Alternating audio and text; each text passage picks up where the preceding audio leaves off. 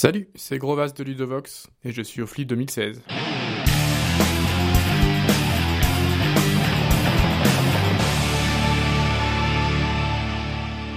Et je suis avec un homme très pris puisqu'il s'agit d'Étienne Delorme, le coordinateur du festival.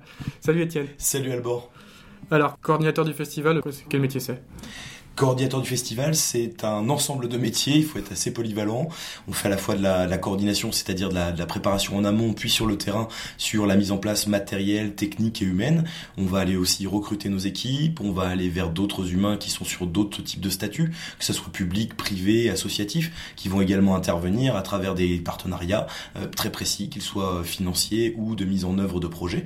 Et donc, euh, coordinateur, ça relève d'un ensemble d'actions qui vont à la fois toucher à de l'administratif, de la communication, mais je fais également du webmastering, je fais également du graphisme quand c'est nécessaire, euh, je fais de la formation, le recrutement de mes animateurs, le montage de projets, je cours après les packs d'eau s'il le faut, je cours chercher les pompiers lorsque c'est nécessaire, j'encadre à peu près 7 managers et 80 animateurs sur le terrain et je suis au contact d'une vingtaine d'associations et d'une quarantaine de privés au quotidien.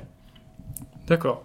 Et donc, euh, on en a déjà parlé l'année dernière, puisqu'on avait l'occasion d'avoir un entretien, donc tu n'es pas tout seul, il y a également au moins une autre personne à voilà, temps plein. j'ai une autre personne à temps plein euh, qui est mon coordinateur en chef, il s'agit de Thierry Blais, donc lui il est, coordinateur de la manifestation depuis 15 ans, il est en charge d'une énorme partie technique, c'est-à-dire un, gros travail de l'ombre que l'on n'a pas l'habitude de voir. Il est en interaction avec la plupart des chefs de service des autres services de la collectivité, mais également lui aussi avec les associations, de façon à leur apporter des réponses sur la mise en place de leurs projets.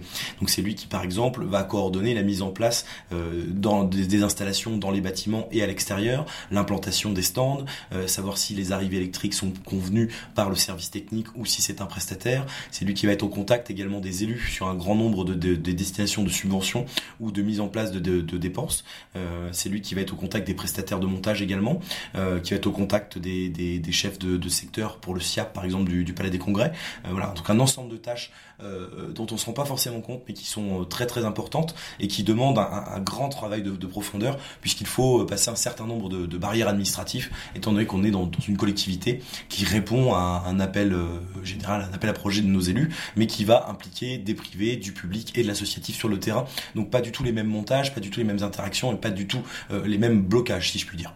D'accord, on en parlait un petit peu hors micro tout à l'heure, mais euh, le Flip c'est un festival donc euh, en plein air sur toute la ville. Donc ça a à la fois des avantages et aussi des inconvénients euh, Complètement. dont le public n'a pas forcément conscience. Bah, bien sûr, c'est comme, comme tout événement, euh, euh on, on, on, pense qu'il y a l'événement étant en place, on, ne se rend pas forcément compte de toutes les, tous les détails, du fleuve de détails qu'il faut affronter pour réussir à le mettre en place. Euh, cela dit, c'est la, la je pense que l'événement parle de lui-même, c'est une, vraie réussite. Et euh, à l'extérieur, comme ça, dès lors que le public ne s'en rend pas compte finalement des détails que nous avons affrontés pour faire en sorte qu'il se sente à l'aise, euh, eh bien c'est que c'est gagné. On, a réussi le pari malgré tout, tout ce que l'on doit mettre en œuvre. D'accord, donc là euh, actuellement le flip, donc sur les dernières éditions, c'est plutôt, satisfaisant au niveau de, de, la fréquentation, c'est plutôt des chiffres en hausse euh Tout à fait. On a, on a vraiment une fréquentation en hausse d'à peu près 10 000 personnes chaque année euh, en supplémentaire. Donc l'année dernière, on a atteint les 160 000 visiteurs. Cette année, on, on, parie que l'on va être entre 160 000 et 170 000. Euh, là, c'est bien parti. On a eu des, des grosses, grosses journées et on n'a pas encore attaqué les journées telles que le 14 juillet et le week-end avec 15, 16, 17, où là, ça va vraiment être des moments à forte, forte population. Ça va être le pic d'affluence sur, le 14 juillet. Donc justement sur cette édition 2016, euh, il y a certaines animations particulières qui sont mises en place tous les ans. Est-ce que tu peux nous en dire plus sur celle de cette année, notamment les, les je pense aux éphémères, mais peut-être pas que Alors oui, tous les, ce qui est, ce qui est, génial, c'est qu'on finalement qu'on vienne le, le, 6 juillet ou le 14 juillet, on, va pouvoir participer à une quinzaine de villages thématiques euh, qui sont répartis dans tout le centre-ville pour faire vraiment une ville en jeu. On la transforme en un immense plateau de jeu avec des animateurs, des stands, des boutiques éphémères donc euh, qui sont répartis un peu partout.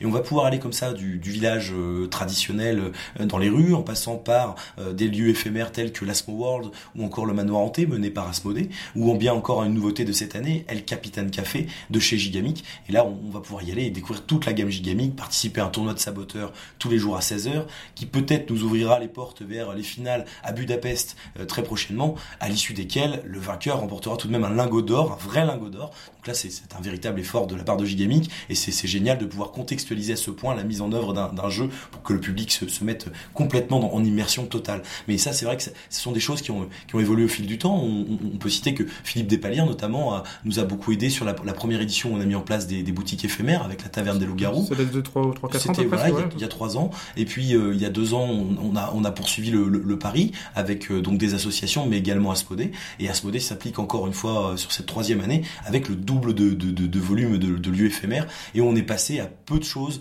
de monter encore d'autres projets qui, j'espère, vont mûrir pour les années à venir pour vraiment transformer cet essai de, ville en jeu et, d'aller d'une place à une autre avec en plus dans les rues des boutiques présentes thématisées exprès. Ça permet de dynamiser complètement le, flux entre les rues et d'avoir effectivement de se rendre d'un gros pôle à un autre où on passe par des rues où il y a effectivement des choses à faire. C'est ça, avec en plus comme on va retrouver chaque année euh, euh, nos hommes jeux qui se baladent dans les rues et qui font gagner les goodies et la fausse monnaie du festival, euh, les animateurs qui sont là avec des tournois quotidiens, les places les plus les plus empruntées sur lesquelles on va avoir un village complet pour les enfants avec de la motricité, du loisir créatif, des jeux éducatifs, des tapis de mousse et, et j'en passe et des meilleurs, Playmobil bien évidemment.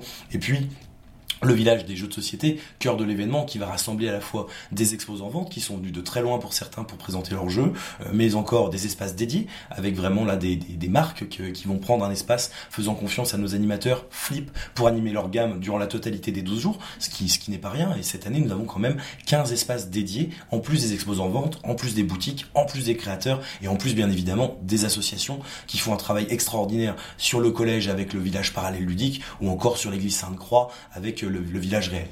D'accord, donc là sur ces espaces-là, c'est uniquement des animateurs flip et non pas des animateurs euh, amenés par l'éditeur. Sur les espaces dédiés, on peut avoir les deux. On peut, avoir les deux, d'accord. Voilà, c'est ça, on peut avoir un mix, ou alors que des animateurs flip selon ce que l'éditeur a envie de proposer. Mais nos animateurs flip sont euh, sujets à un contrat de collectivité où ils ne sont que animateurs, ils ne sont pas vendeurs. D'accord. Euh, j'en viens au trophée flip, au trophée flip qui est également un des, une des briques du flip. Donc euh, il y a à la fois un trophée flip éditeur et un trophée flip créateur.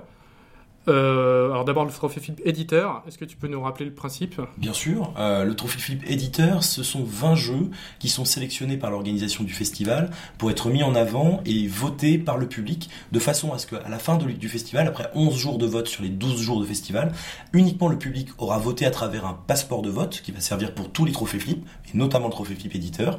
Et parmi les jeux lauréats. On en aura quatre exactement. On en aura un dans la catégorie enfant, un dans la catégorie divertissement, un dans la catégorie réflexion, et enfin un dans la catégorie trophée flip jeune éditeur. Et donc ces jeux-là, euh, ils sont issus d'à peu près 300 références que j'ai sélectionnées avec les partenaires, qui sont en animation permanente tous les jours sur certains espaces, qui sont déjà catégorisés sur les mêmes catégories que l'on vient de citer. Sauf qu'en plus de ça, 20 d'entre eux sont issus de ces 300 et ont été sélectionnés par l'organisation après avoir connu les choix et les desiderata de nos animateurs. Donc 80 animateurs que l'on paye, que l'on forme pendant près d'une semaine en avril, vont avoir dans les mains les 300 références. À l'issue de cette formation, il nous faut remonter ceux qu'ils ont préférés. Et de là, l'organisation peut extraire les 20 meilleurs jeux de cet été à faire découvrir au public et le public du coup va pouvoir nous dire sur ces 20 meilleurs jeux lesquels lui a préféré. D'accord, il y a combien de, à peu près de visiteurs qui jouent le jeu, de, voter à peu près Alors, uniquement sur le trophée Flip Éditeur, euh, je saurais pas vous dire, parce que là, comme ça, de tête, j'ai surtout le chiffre de tous les passeports de vote confondus, mais on est à pratiquement 3000 votants euh, sur l'ensemble des, des, catégories de trophée Flip. C'est intéressant, puisqu'il n'y a pas énormément de prix, où finalement c'est le, le, la, vie, la vie du public qui fait 100%, 100 de la note. Complètement, complètement. Alors cette année justement on peut dire euh, par exemple dans la catégorie réflexion on, a, on retrouve Fourberie euh, chez Bombi, Quadropolis des Offondeurs, euh, Seven Wonders Duel chez Ropo, Via Nebula, enfin et Raptor de chez Matago donc on voit que c'est effectivement c'est du jeu qui a plutôt bonne presse. Et puis, euh, la même chose. Alors, il y, a, la catégorie jeune éditeur aussi, c'est ça? Oui, la catégorie jeune éditeur. Qu'est-ce que c'est qu'un jeune éditeur Dis-nous. Alors, oui, c'est vrai que c'est un peu. Euh, on, cherche toujours encore, encore, encore, encore aujourd'hui l'appellation exacte euh, du jeune éditeur. C'était pour faire. souvent, les, les, éditeurs qui venaient en exposant en vente il y a une dizaine d'années sur le flip étaient de jeunes éditeurs. On en a encore, bien évidemment, mais certains d'entre eux maintenant sont, sont, on pourrait dire, de, de, des, éditeurs aguerris, bien sûr. Mais toutefois, ce, ça reste des, des éditeurs, des petits éditeurs qui ont des distributeurs qui font un travail formidable autour. Et il nous fallait une catégorie pour différencier euh, l'éditeur qui est présent et qui vient lui-même avec sa petite équipe ou sa petite famille pour animer pendant 12 jours son espace, euh, à, contrario euh, d'un éditeur bien installé qui lui va nous envoyer plutôt du jeu ou qui va carrément prendre une formule avec espace dédié avec nos animateurs sur cet espace. donc on voulait vraiment différencier les deux, on voulait différencier les deux efforts et mettre un peu en valeur ces jeunes éditeurs qui, prennent un espace sur le flip et qui vont être là vraiment à nos côtés pendant 12 jours. Et donc de leur jeu, on peut pas bien sûr tous les sélectionner sinon ce serait euh, trop compliqué et même pour le public ce serait un peu un peu un peu dur. Donc on essaye d'aller vers cinq jeux euh, qui nous semblent vraiment intéressants à faire découvrir sur l'été, qui sont pas forcément nouveaux, absolument sortis cette année. Ils peuvent être sortis il y a plusieurs années, mais là on choisit de mettre un coup de projecteur dessus de façon à ce que le public puisse nous dire ah bah oui c'est vrai entre ces cinq jeux là bah, j'ai préféré tel ou tel jeu. En effet, oui, dans la sélection, il y a point final. Je pense que c'est un jeu de Pink Monkey Games, donc c'est un jeu qui a quelques années, je pense. Voilà, et qui est réédité. Tactique euh, Elastic chez Art of Game, et puis Gang de Mémé et Robin Red Games. Wakatanka chez Sweet, euh, Sweet Games, et puis Kumo Gosha chez Morning Family. Exactement. Donc effectivement, on voit qu'il y a un petit peu de tout, et notamment des jeux qui ne sont pas forcément. Euh, qui sont pas forcément qui n'ont pas eu forcément eu beaucoup de beaucoup de publicité pour l'instant donc c'est si, et c'est ça ce qui nous les animateurs ont jugé qu'ils avaient qu'ils méritaient leur place et que c'est bien de leur, faire un petit peu de un petit peu de les mettre sous les projecteurs euh, j'en viens au trophée Flip Créateur du coup. Donc là, on aura probablement un entretien avec euh, un membre du jury plus tard, mais euh, rapidement, c'est un donc là pour le coup un trophée avec un jury euh, comment est-ce qu'il est constitué ce jury? Alors, euh, en fait, la constitution du jury se fait surtout avec mon, collègue Thierry Blais, qui les accompagne donc depuis plusieurs années, et qui, à un moment donné, à la demande des élus, a souhaité professionnaliser encore plus les trophées flip, de façon à ce que les professionnels puissent s'exprimer, notamment au niveau de la création, euh, puisque le créateur a toujours eu une place très très importante sur le Festival des Jeux de Partenay depuis plus de 15 ans, plus de 20 ans. On a des créateurs qui reviennent. Là, je sais pas si vous avez fait attention, on a William Semur qui est là en ce moment sur la place, c'est l'un des créateurs du jeu X+, il y a quelques années. Et là, il revient de lui-même avec une valise en disant où est-ce que je peux m'installer? Parce que le flip, c'est aussi ça, c'est ce côté euh, accueillir du créateur euh, en libre euh, avant, après le concours, et pendant ce concours d'avoir une, cartouche un peu plus professionnelle.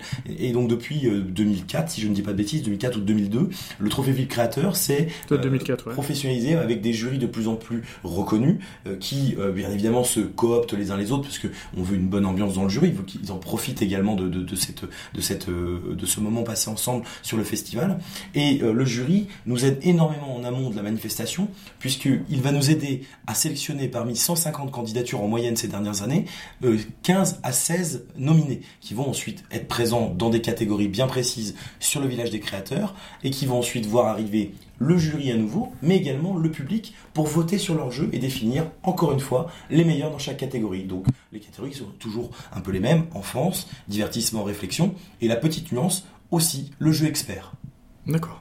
Donc c'est un, jury qui s'autogère dans cette phase de sélection, on va dire, ou est-ce que c'est cadré par l'organisation du film euh, L'organisation les, les, accompagne pour quand même donner un cadre. Il y a un, il y a un,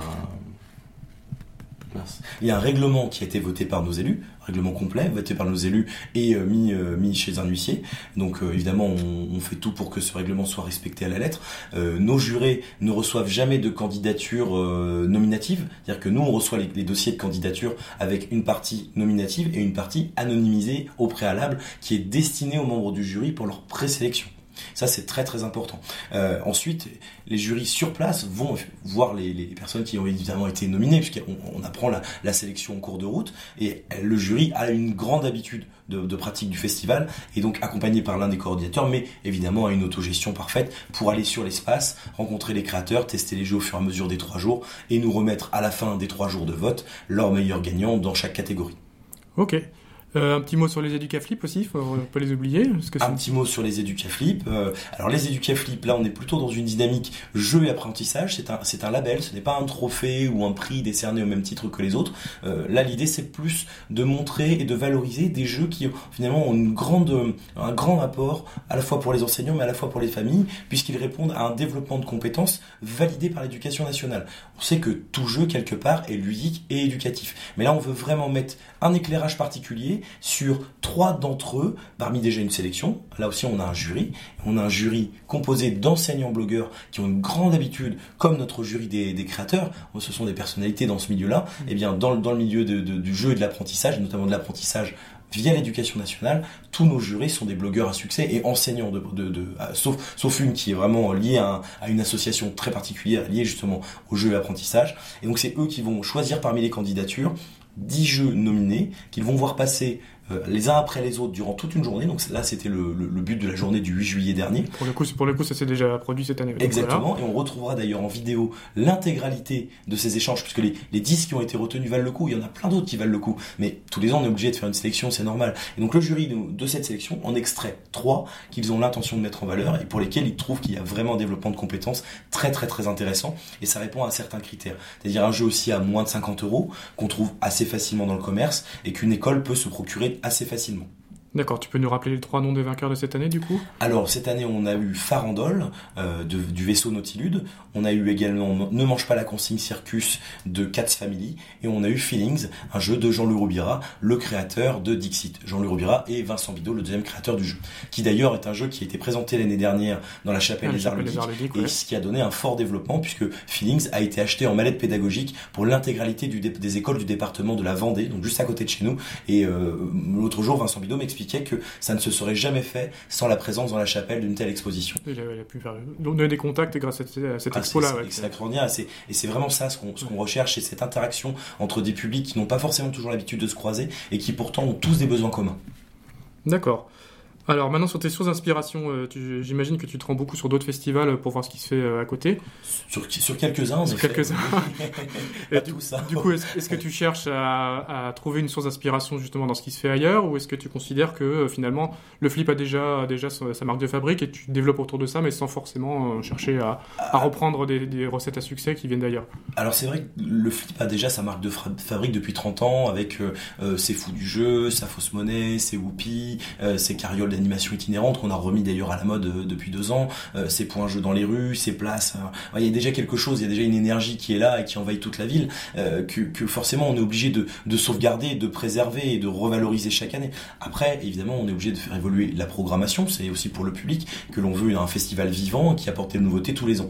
Là, on, s'inspire les uns des autres, on se rencontre sur les événements, mais toutefois, j'aime bien me dire que chaque événement doit avoir sa, sa particularité pour que le public ait envie d'aller sur tous les événements et pas juste sur un seul et de se dire tiens mais ça en fait je l'ai déjà vu là-bas. Non, c'est intéressant de se, de se dire tiens c'est ah ouais j'avais vu ça là-bas et là ici ils ont fait ça comme ça. C'est une évolution de chaque projet et des fois même les projets se passent. Il y a eu par exemple l'exposition euh, Illustracteur euh, du côté de, de Ludinor où on en a récupéré une partie qui a intégré la chapelle des arts ludiques. C'était tellement logique de faire ça comme ça. On a également euh, récupéré une partie de, de, l'exposition qui était fait alors j'ai inversé illustrateur de, de, de, le Grand Prix des Illus, le Grand Prix des Illus également, qui est venu nous donner un, petit coup de main avec une, une partie de l'exposition. Et tout se, se croise comme ça, Grand Prix des Illus, le, les illustracteurs. Vous voyez, ça, ça c'est un, un élément en, soi. Euh, on a porté des, des, éléments de type euh, la, jam flip, où on, crée du, du, prototype sous contrainte en quelques heures, ce qui est finalement quelque chose qui nous a été inspiré par le milieu de l'informatique. À partir du moment où on l'a eu mis en place, d'autres l'ont vu, ont décidé de le déployer sur d'autres événements, et ça nous fait extrêmement plaisir, c'est génial. Et puis on va terminer avec la question que je pose à tout le monde. Qu'est-ce qui fait selon toi du flip un festival euh, justement pas comme les autres? Alors tu as droit qu'à une seule réponse en une phrase, enfin pas forcément un seul mot, mais eh la, ben, chose principale. C'est le, meilleur du monde. c'est le meilleur du monde, tout simplement. Allez tiens, je vais te libérer parce que je pense que ton téléphone a sonné au moins 4 ou 5 fois pendant l'interview. Merci beaucoup. Et tout le monde t'attend. Allez, salut. Bonne interview.